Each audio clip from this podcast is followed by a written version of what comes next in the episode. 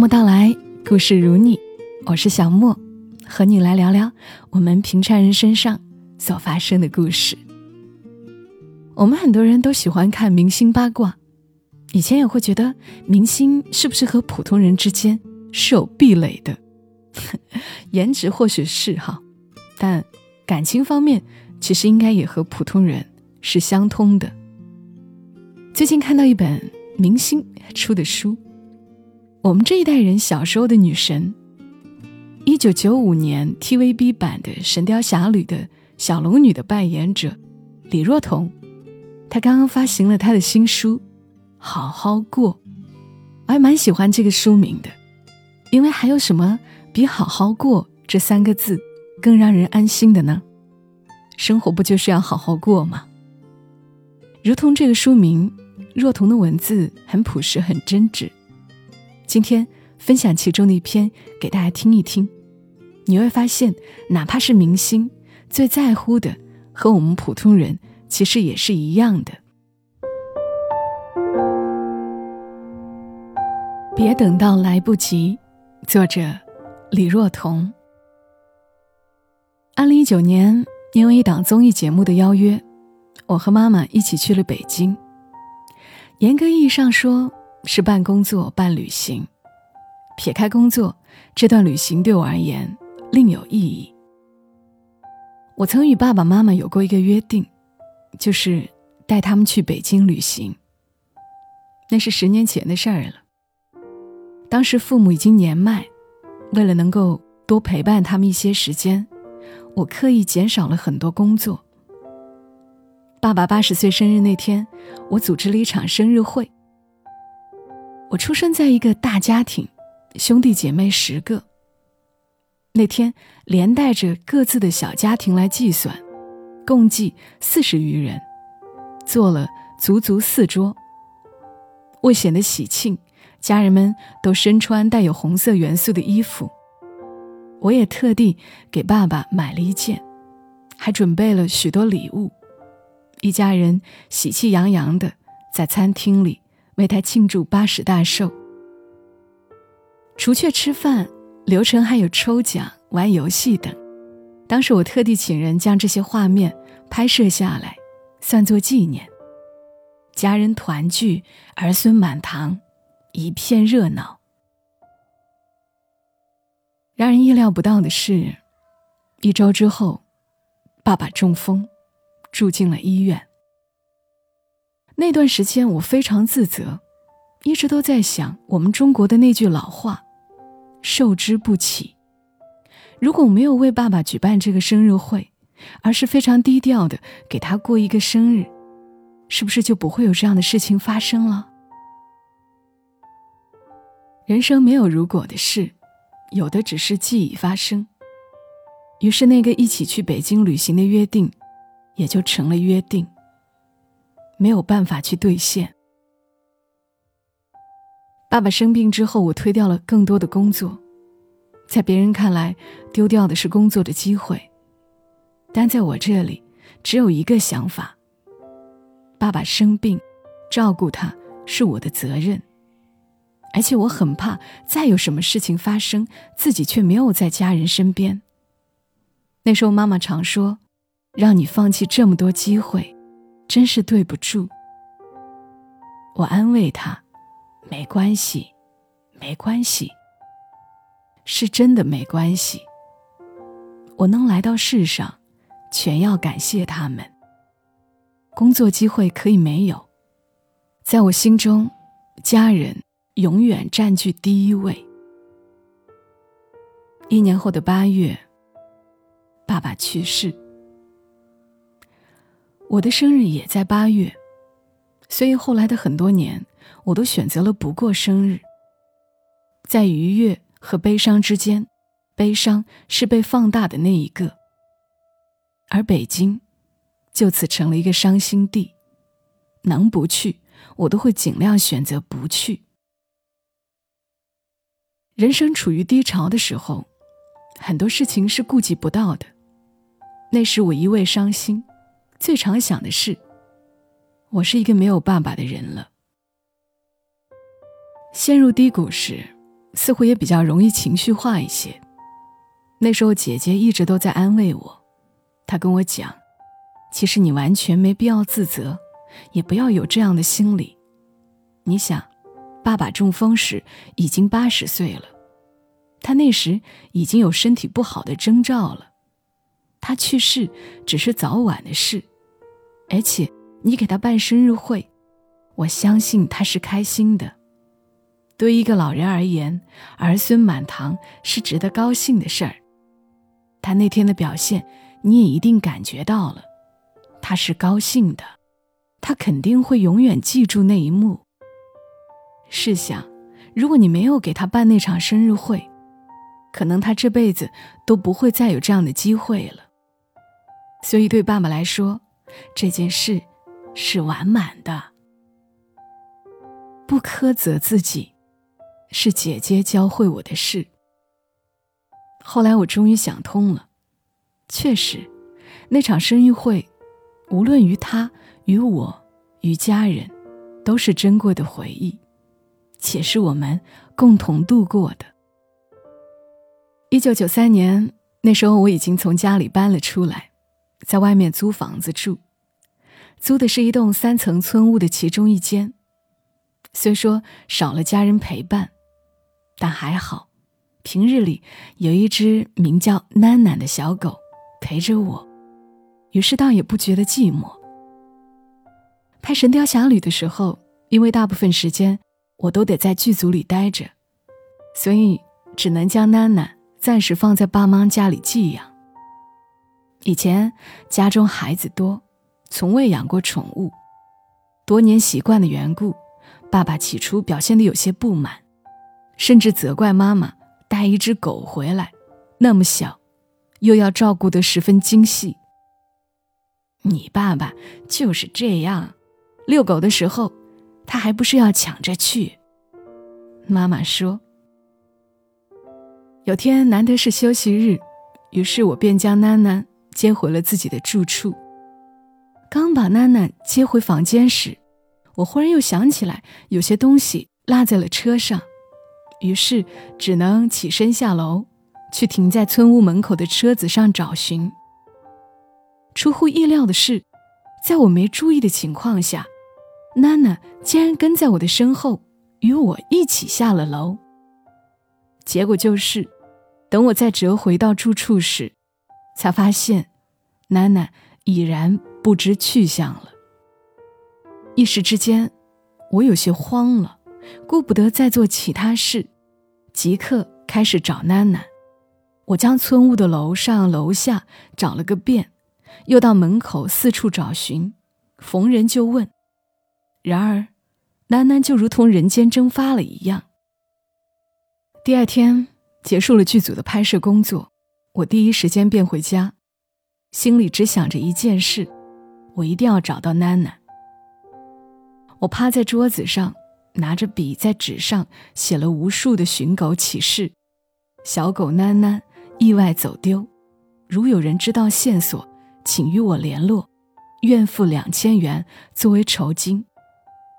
具体写了多少张，我早记不仔细了，只记得当时整个村子的每个角落，几乎都被我贴满了。寻狗启事张贴的第一周，我并未收到一通电话。于是我又重新写了一些，并将酬金加到了三千元，心中默默祈祷着能够接到一通电话。平常在剧组的时候还好，因为我时刻都会提醒自己要保持入戏的状态，不能也不会被任何杂念所干扰，以免因为自己的问题为团队里的其他同事带来困扰。但是，一旦结束当日工作，我从剧组回到家里，看到客厅里放着的空无一物的狗笼时，就会想起囡囡走丢的事儿，然后便会忍不住为此伤心伤神。尤其是一想到以往下班回到家中，每次我人才走到门口，就能凭嗅觉和声音意识到是我回来了，而我推开门时，他已经跑到门口来迎接我了。可惜，伤心无用，换不回走丢的囡囡。有天结束拍摄工作，回到家后，我和往常一样，先到卧室换上了居家服。等我换好衣服，走到客厅时，这才发现囡囡竟然回来了。此刻，她和往常一样，正坐在狗笼里。我与她四目相对时，这才真正明白人们常说的那句“再见，恍如隔世”。楠楠十分乖巧，一声不吭，并未像以前那样急于跟我接触，就那么安安静静地看着我。那双眼里，像是含着泪一样。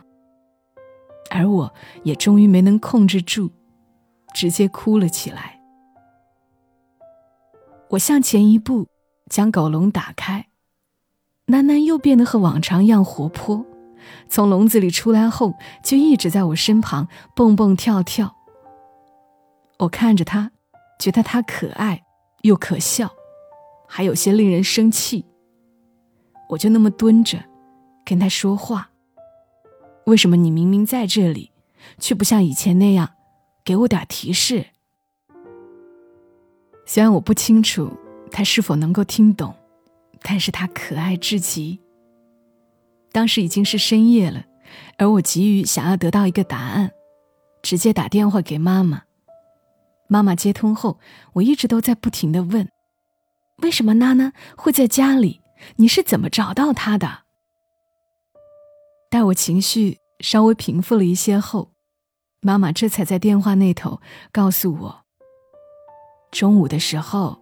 有一位太太打了电话过来，她问我是不是丢了狗，又是不是真的给三千元作为酬金。妈妈和那位太太约定了地点，这才将囡囡接了回来。我仍未平复激动的心情，妈妈在电话那头温柔地说：“我把囡囡接回来后，给她洗了个澡。”原本打算把她放在家里，这样你爸爸和我能一起照顾她。但是我又想，你最近心里一直牵挂着囡囡，索性就把她送回到你那边，给你一个惊喜啦。失而复得，有惊无险，的确是人生最大惊喜。而妈妈之所以这么做，大概是因为。她深有体会。之所以这么说，是因为小时候日常都是妈妈在照顾我们，为此还闹出不少笑话来。常常刚给这个洗了澡，又抱去再洗一次。平常得空，他也会带着我们出去游泳。有一次游泳结束，在餐厅吃完饭后，他就带着其他孩子回去了，不慎将我丢在了外面。等回去后，他才发现我不见了，这才急匆匆折回去，找到了我。那之后，每次出门也好，回家也好，妈妈都会清点一次人数。有一次偶然聊起这件事，我问妈妈：“为什么爸爸很少带我们出去玩？小时候总觉得他太严厉了。”听我如此说，妈妈特别感慨，眼圈。微微有些红。那时候家里那么多人等着吃饭，吃穿用度也都不少，他每天都想着怎么多赚点钱，哪有功夫来陪你们？你爸这个人，你还不了解吗？心直口快，刀子嘴豆腐心，就连疼你们的方式，都跟别人不一样。忽然就想起来。妈妈年轻的时候是个无辣不欢的人，爸爸刚好与他相反。每一次吃饭的时候，妈妈都会拿一个小碟子装满辣椒酱，而爸爸往往都会为此生气，甚至会指责几句。是，这是我熟悉的他，不擅长说好听的话，也不会选择用迂回的方式来沟通。通常都是选择直截了当的方式，但他装着一颗好心，这一点毋庸置疑。只是他走了，此后我们再也听不到他的声音了。爸爸临走前连话都讲不出了，医生告诉我们，虽然他无法讲话，但他的听力还是很好的。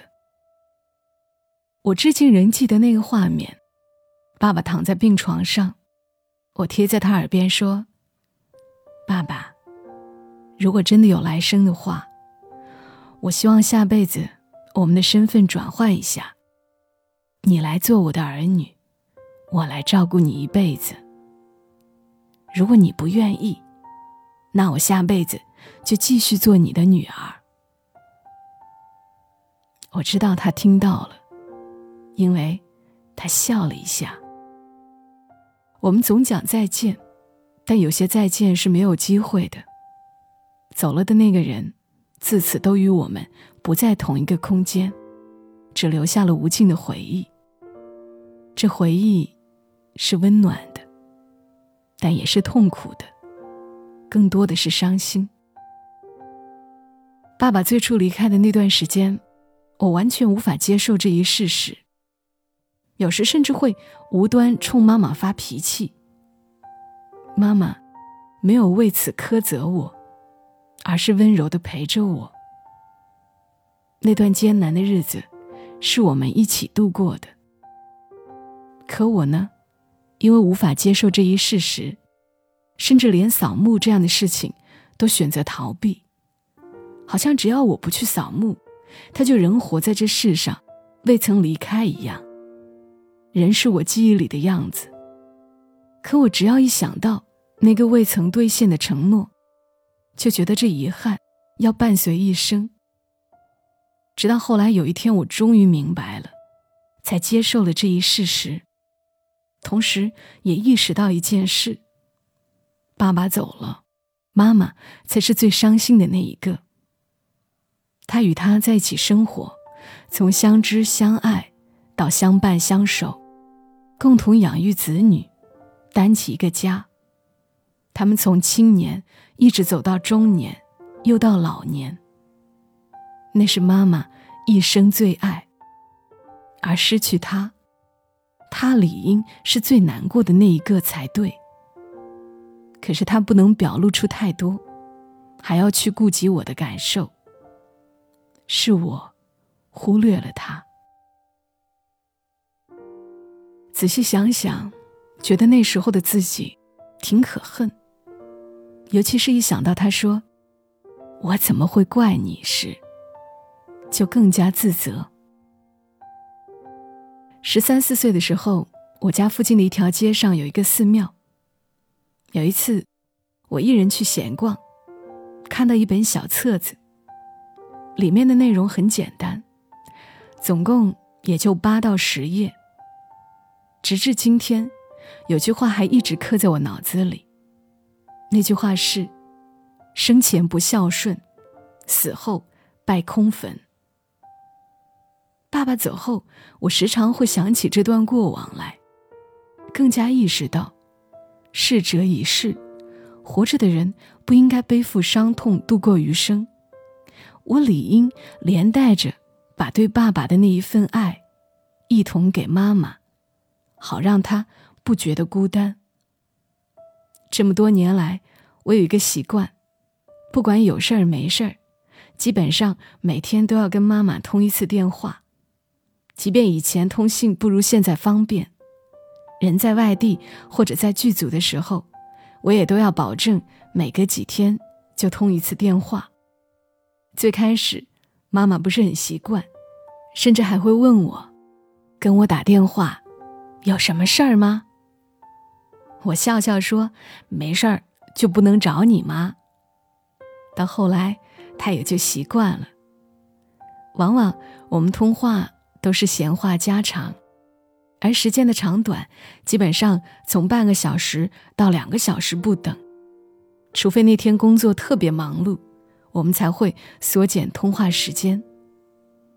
有一次，在剧组拍摄完休息的时候，曾志伟。就坐在我的身后，见我挂断电话之后，他才很八卦的问我：“是跟男朋友打电话吗？”我解释说：“是打给我妈妈。”他笑着说：“哪有这么跟妈妈讲话的？语气情意绵绵的，很容易让人误解。”他不知道，那是因为我想把所有的温柔都给妈妈。人生足够漫长。但真正将那些经历过的事儿讲出来，似乎三言两语也就一笔带过了，于是又显得极为短暂。十年后的我，终于有勇气坦然的面对那些人生的失去了。清明节时，我去拜坟，这是我之前一直不敢、不想、也不愿意去做的事儿。人生不是逃避就能解决问题。只有真正直面的时候，你才会发现，原来心中那个包袱，已经不是包袱，反而成了自己变得更强大的动力，只想要做得更好。我们好像总有太多紧要的事需要去做，为梦想，为生活，于是永不停歇，忙忙碌碌，也因此失去了很多机会。在失去的机会中。最紧要的，就是对父母的陪伴。总说很忙，总说日子还长，其实一通电话，一次团聚，又会占用多长时间？别等到来不及。